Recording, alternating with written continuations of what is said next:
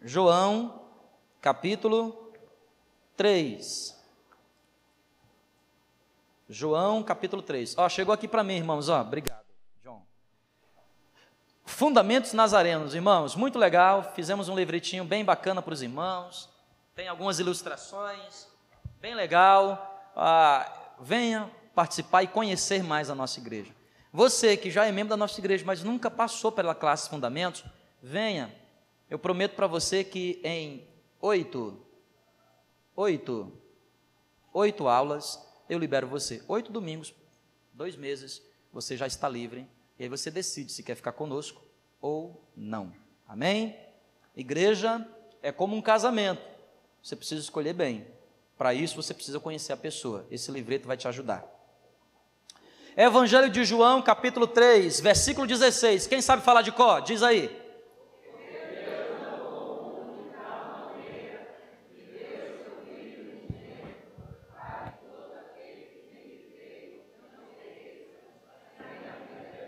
Amém. Olha o que diz o versículo de número 17: Porquanto Deus enviou o seu Filho ao mundo, não para que julgasse o mundo, mas para que o mundo fosse salvo por ele. Eu vou repetir: Porquanto Deus enviou o seu Filho ao mundo, não para que julgasse o mundo, mas para que o mundo fosse salvo por ele.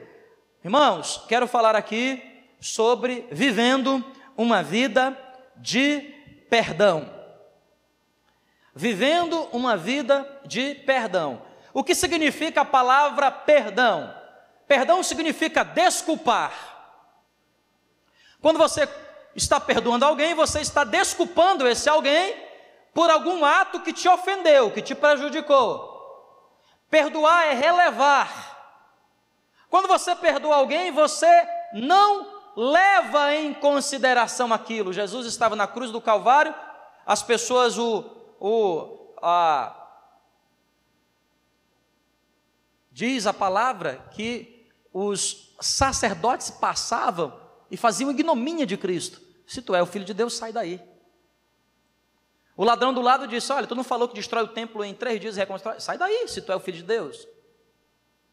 Jesus disse: Senhor, perdoa-lhes, porque eles não sabem o que estão falando. Quando você perdoa alguém, você está relevando aquilo que a pessoa fez por você.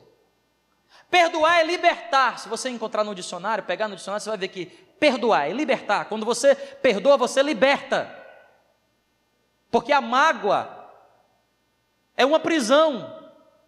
A ofensa é uma prisão. Quando você perdoa, você liberta alguém. Mas é muito interessante como a palavra de Deus trata e qualifica para mim e para você o perdão. No versículo 17 que nós acabamos de ler, que Jesus foi enviado não para julgar. Jesus foi enviado a esse mundo não era para julgar o mundo. Amém, gente? Vocês estão aqui? Amém? Amém? Mas para salvar o mundo. Olha, veja só, é um termo jurídico. Quando alguém não é condenado, quando alguém diante de um tribunal, e por esse tribunal e por esse juiz não é condenado, aquela pessoa é o que então? Ela é o que? Absolvida. Perdoar é absolver. A melhor expressão para que nós pudéssemos entender o que significa perdão é entender que perdão é absorção. Eu estou inocentando alguém de algum delito ou um crime que ela cometeu. E ele enviou o seu filho não para que o mundo fosse condenado, mas para que o mundo fosse absolvido, salvo por ele. Algumas verdades sobre perdão. Perdão é o centro da vida cristã. Tudo na vida cristã gira em torno do perdão. E por que, que nós precisamos perdoar as pessoas? Porque todo relacionamento entra em conflito. E por que, que os relacionamentos entram em conflito? Porque nós vivemos no meio de pessoas imperfeitas, assim como nós o somos. Pessoas imperfeitas cultivam relacionamentos imperfeitos que, por sua vez, se machucam e logo precisam ser perdoadas. Portanto, perdão não somente é o núcleo da vida cristã, como também o perdão ele é o lubrificante dos relacionamentos. E ele é típico de pessoas imperfeitas. Gente que é perfeita não precisa perdoar. Portanto, Deus que é perfeito nunca tem que perdoar Jesus que é perfeito. E Jesus, que é perfeito, nunca perdoa o Espírito Santo, que é perfeito, porque eles são perfeitos. O perdão é um quesito de pessoas imperfeitas. Vocês estão entendendo, gente? Amém? Agora, outra verdade profunda sobre o perdão: perdão é a faxina do coração. Perdão é, é, é, é, a faxina do meu coração. Se eu não aprendo a viver uma vida de perdão, o meu coração sempre estará contaminado. Provérbios Capítulo 4, verso 23 diz: De tudo que se deve guardar, guarda o teu coração, porque dele procedem as fontes da vida. Uma pessoa que não aprende a viver uma vida de perdão, ela nunca usufrui de um relacionamento ao máximo. Uma pessoa que não aprende a viver uma vida de perdão, ela nunca usufrui de um relacionamento ao máximo. Eu e o Renui, nós nos relacionamos. Renui já me ofendeu muitas vezes. Eu nunca ofendi ele. Então já tive que perdoar o Renui muitas e muitas vezes. Agora, para poder eu aproveitar o máximo o meu relacionamento com o Renuí, eu preciso ter um coração perdoador. Porque quando eu não tenho um coração perdoador, o meu relacionamento entra em xeque. Então, o meu relacionamento fica conflitante e o meu relacionamento fica com o pé atrás. Você já viu gente que tem pé atrás? Não é a cuca, não. Curupira, né? É, bate aí perto.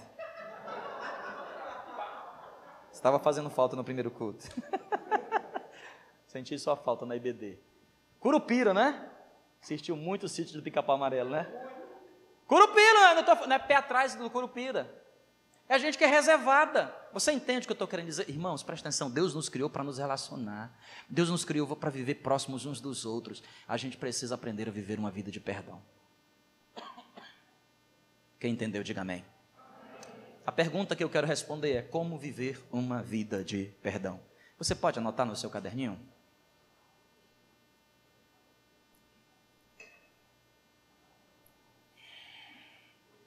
Como viver uma vida de perdão?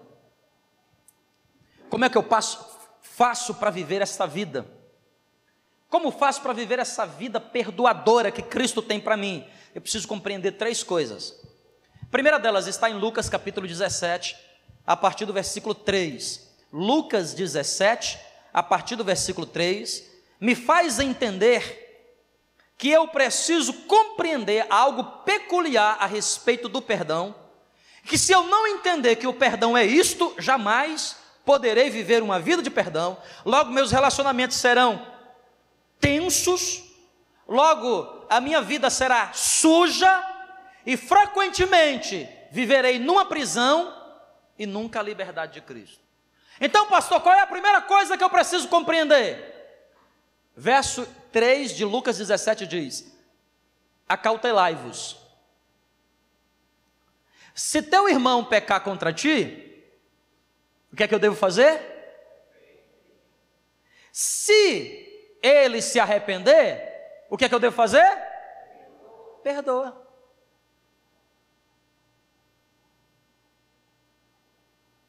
Alguém pecou contra mim. Alguém fez algo que eu não gosto. Ó, você sabe a parte mais difícil dos relacionamentos? É que nós nunca dizemos para as pessoas aquilo que ela está fazendo que nos ofende. Vou dar dois exemplos para vocês aqui, ó. A maior fonte de conflitos no casamento. O marido faz uma coisa que a mulher não gosta, a mulher faz uma coisa que o marido não gosta. Mas ela nunca diz para ele. E ele nunca diz para. Aí vive uma vida de ofensa achando que o tempo vai curar, às vezes cura, que tem ferida que se cura sozinha, mas tem ferida que precisa de remédio. Ó, você quer ver um negócio de igreja? Se tem uma coisa que é comum na igreja, é as pessoas se machucarem com o pastor. Que o pastor sai do seminário, ele recebe um diploma de decepcionation. Não, todo mundo acha que o pastor é um super-homem. Então as pessoas colocam um patamar de expectativa e quando aquela expectativa frustra, logo ela se machuca com o pastor. Sabe o que, é que acontece frequentemente? As pessoas nunca dizem. Elas acham que a gente tem bola de cristal. Vocês estão entendendo? Nós precisamos aprender a falar. Se o teu irmão pecar contra ti, o que, é que você deve fazer? Olha, presta atenção. Eu faço alguma coisa que ofendeu a Sonja. Mas ela fez uma coisa hoje que me ofendeu profundamente. Nogueira da Silva. Que é isso, isso é um nome muito lindo. Não, não ofendeu. É, agora você se ofendeu. Então você tem que falar. Vocês estão entendendo, gente? Amém? Não tem que falar as coisas. Ó, irmã, não gostei. Entendeu? Mas no caso eu gostei. Tem que falar, cara. Falar. Ó, irmãos, uma das coisas que eu mais digo aqui na igreja às pessoas que me conhecem, eu tenho o meu jeitão de ser, esse louco jeito de ser. Minha personalidade é, trabalha contra mim. Mas é uma coisa que eu gosto de franqueza. Pastor, gostei. Pastor, não gostei. O que não gostar, eu posso me esforçar para melhorar. Agora, também tem coisa que eu vou fazer, você não vai gostar, que eu preciso fazer. Que foi para isso que Deus me chamou. Se teu irmão tem algo contra ti, repreende-o. Agora, como é que eu vou repreender se a pessoa não fala? E aí o que é que eu devo fazer? O que é que eu devo fazer? Perdoar. Verso 4. Se por sete vezes no ano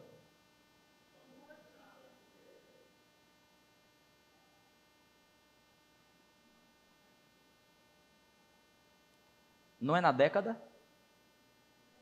Sete vezes por mês. Vamos dar ajudada, né? Sete vezes por? Vier ter contigo, dizendo. Dizendo o quê? O que, é que eu devo fazer? Presta atenção, no mesmo dia. A pessoa chega para você, me desculpa. Algumas horas depois, me perdoa.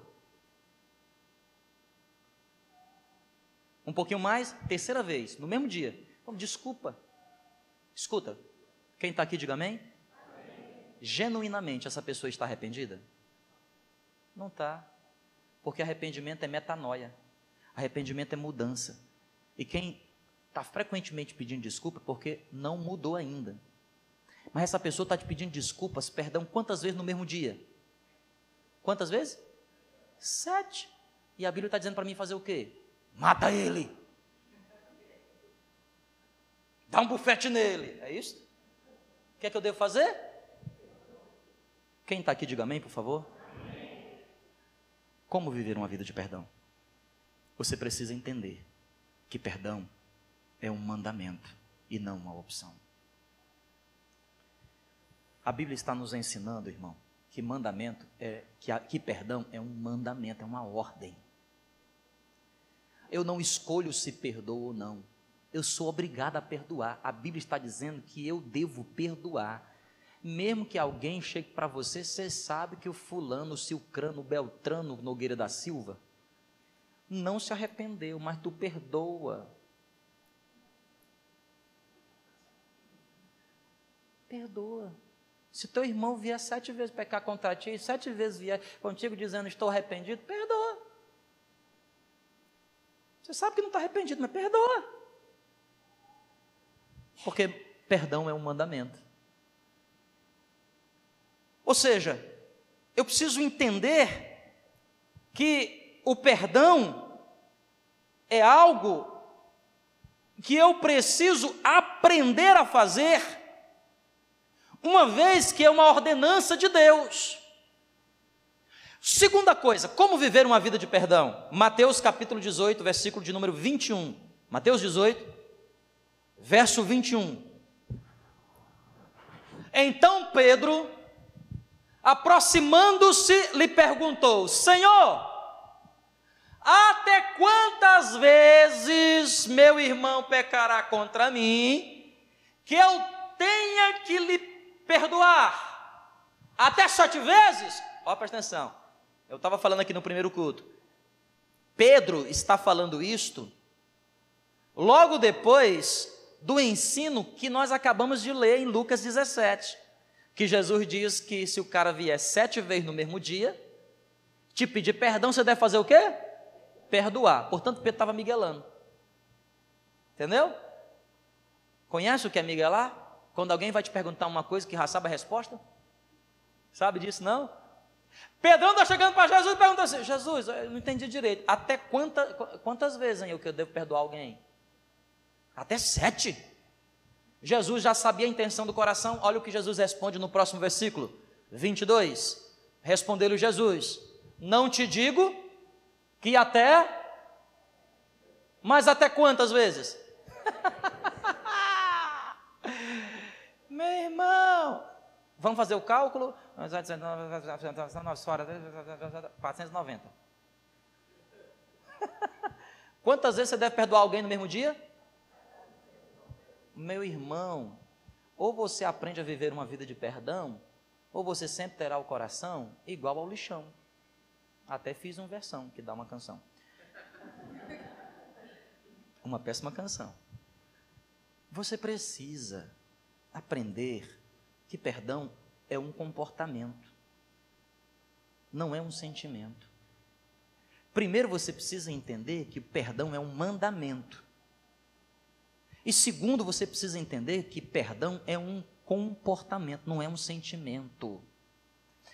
Escuta, falava agora há pouco no culto. Já teve alguém aqui que acordou de manhã bem cedo assim? Bem cedo assim. Estou com a vontade de perdoar hoje. Ai, ai, eu estou com um sentimento assim de, ai, como eu quero perdoar alguém.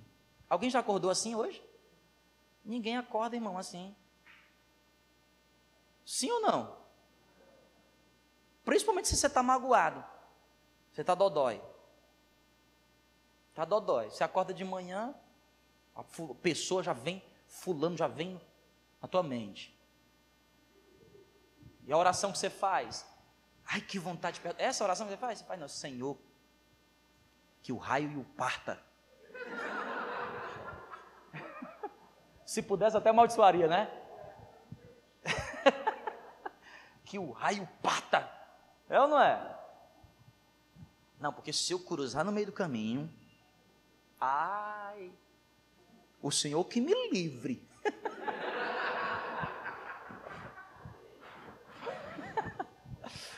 Verdade ou não?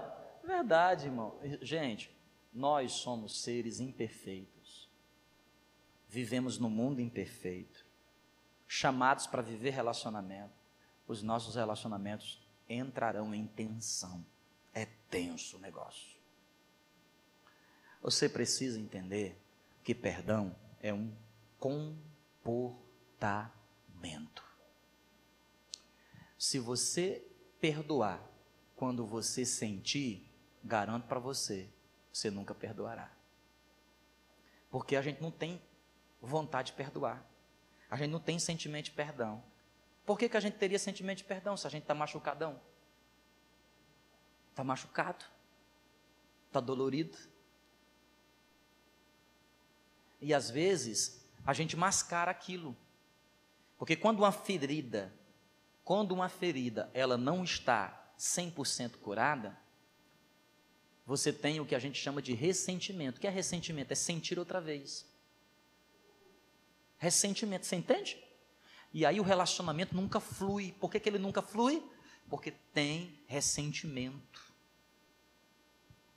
E por que, que tem ressentimento? Porque o perdão não foi liberado de maneira correta. E por quê? Porque libera quando sente e não vai sentir nunca a não ser que o sentimento tenha um outro sentimento, que é uma segunda intenção que é pior que a primeira.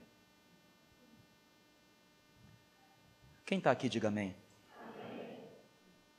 Deus enviou seu filho não para que julgasse, não é para condenar, é para absorver. Como é que Deus faz isso? Deus sabe que perdão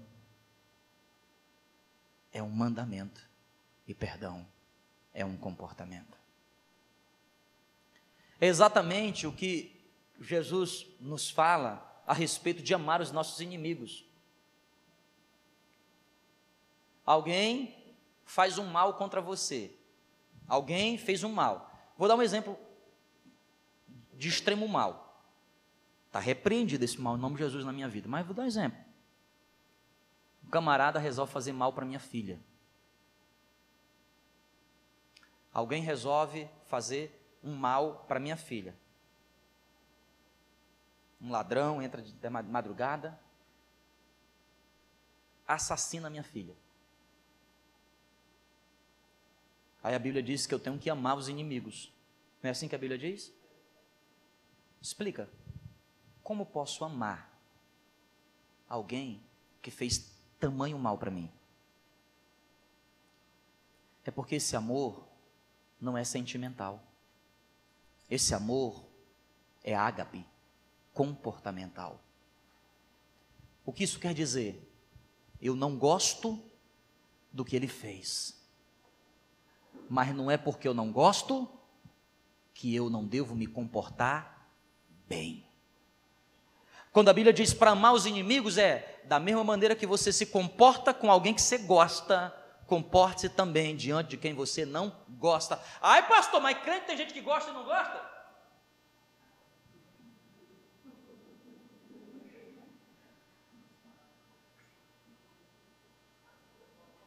Aqui não. Mas em São Carlos tem. Pense num povo magoado. Vocês estão entendendo, gente? Amém? Glória a Deus. Para finalizar, como viver uma vida de perdão? Jeremias, capítulo 34, versículo, desculpe, versículo 34 do capítulo 31. Jeremias 31, versículo 34. Igreja, vocês poderiam ler para mim, por favor?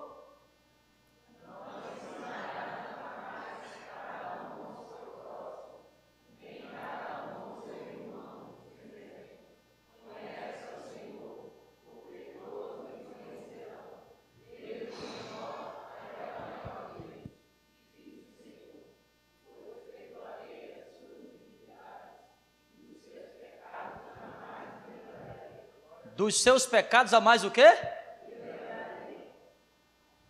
Iniquidade. Está certo aqui esse negócio aqui que você colocou? É Bíblia isso aqui? É Bíblia, né? Dos seus pecados jamais me. Ué? Então tá certo. Perdoar e esquecer. Amém? Amém nada. Perdoar não é esquecer. Eu preciso entender que perdão é um mandamento, perdão é um comportamento, mas perdoar não é esquecer.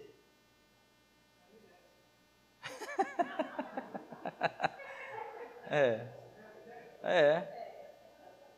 Perdoar é não condenar, irmão. Quando a Bíblia está dizendo assim, ó, dos teus pecados jamais me lembrarei, a expressão hebraica é capa. De onde vem o termo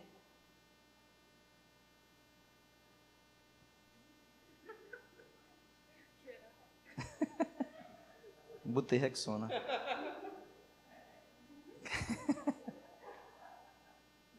Vocês estão entendendo? É encobrir. Quando eu perdoo, eu estou encobrindo. Como assim, pastor? Não entendi. Porque perdão é um ponto na minha vida em que eu preciso decidir entre condenar, entre julgar ou encobrir. O que é encobrir? Eu sei do que você fez no verão passado, mas eu faço questão de não me lembrar. Percebe a diferença? Eu sei das coisas ruins que já vivemos, mas eu não pauto a minha vida por aquilo que de ruim aconteceu. Eu trago à minha memória aquilo que gera em mim esperança. Dos teus pecados jamais me lembrarei. Ele está dizendo: Eu sei, porque eu sou onisciente. Eu sei, porque acima de tudo e de todos eu estou. Mas como Deus, faço questão de encobrir, de perdoar, de relevar e de acima de tudo não te condenar por causa disso. Perdoar é não condenar. Às vezes, irmãos, nós vivemos coisas na nossa vida que nos machuca profundamente, que geram em nós dores. Mas perdoar é mesmo diante da dor, tocar a vida, sabendo que Deus é maior para trazer bálsamo de Gileade sobre aquilo que sentimos. Os meus sentimentos podem até estar feridos, mas diante de Cristo e de você, eu perdoo. Eu vou para frente, sem estar preso no passado. Porque eu não posso voltar lá no passado para escrever um novo início, mas eu posso aqui no presente determinar um novo fim para a nossa vida. Isso é perdoar. Amém? Então, quando eu perdoo, eu posso, quem sabe, até não conseguir esquecer. Quão bom seria. E desse uma amnésiazinha. A gente não precisava lembrar. Mas se lembrou, não precisa passar na cara. Entende o que eu estou dizendo? Porque tem gente que é assim. Eu te perdoei, te perdoo, hein? Mas quando a pessoa pisa no calo de novo, é, eu sei que você fez no verão passado. Traz tudo de volta. E os casais? Perdoar te perdoou, mas ao primeiro sinal de conflito, não, é porque tu te lembra, né? Tipo assim, faz do outro um refém. E às vezes o relacionamento não flui por quê? Porque um é refém do outro. Gente, vocês estão entendendo o que eu estou falando? Um é refém do outro. Agora presta atenção, como é que um refém pode ser feliz? Como é que alguém que é refém de alguém pode te fazer feliz? Como é que você pode ser feliz uma vez que você é o cárcere e alguém é o refém? Não! Perdoar é libertar. Perdoar é abrir um novo caminho para novas possibilidades, aos quais Cristo tem para mim e para você, em quaisquer relacionamentos, de tal maneira que aquilo que você viverá será infinitamente melhor do que aquilo que você viveu, conforme o poder de Cristo que opera em nós. Quem entendeu, diga glória a Deus. Perdoar é um mandamento, perdoar é um comportamento. E quem perdoa não condena. Vamos ficar de pé em nome de Jesus, por favor? Rapidamente. Pessoal do louvor.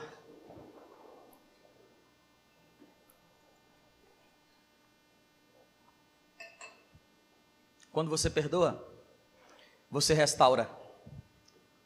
Quando há genuíno perdão, algo é restaurado de tal maneira que, embora as lembranças venham, aquilo não é o suficiente para atrapalhar a nova trajetória.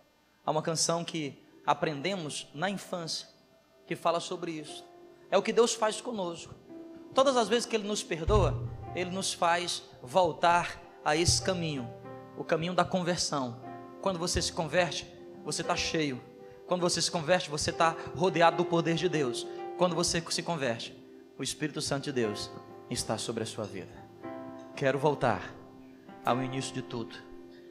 Quero voltar ao primeiro amor.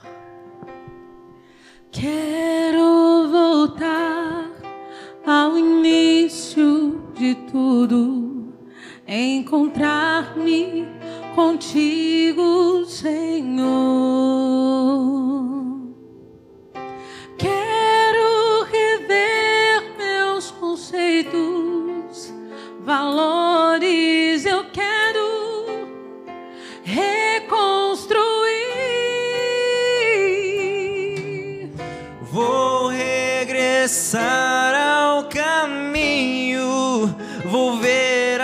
primeiras obras, Senhor.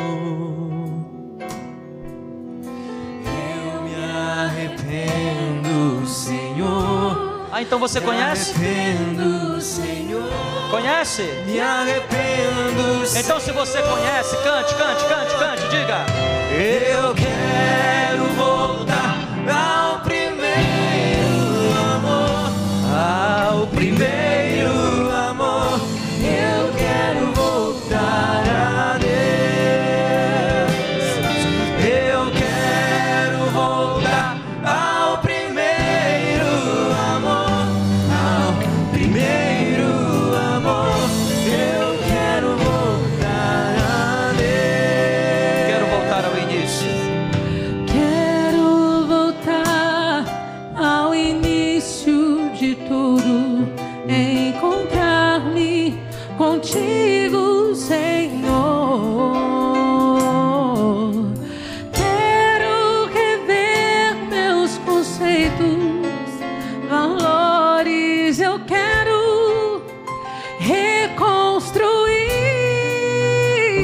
regressar ao caminho. Vou regressar ao caminho. Vou ver as primeiras Vou ver obras. As primeiras obras, Senhor. Eu me arrependo. Eu me arrependo, Senhor. Me arrependo, Senhor.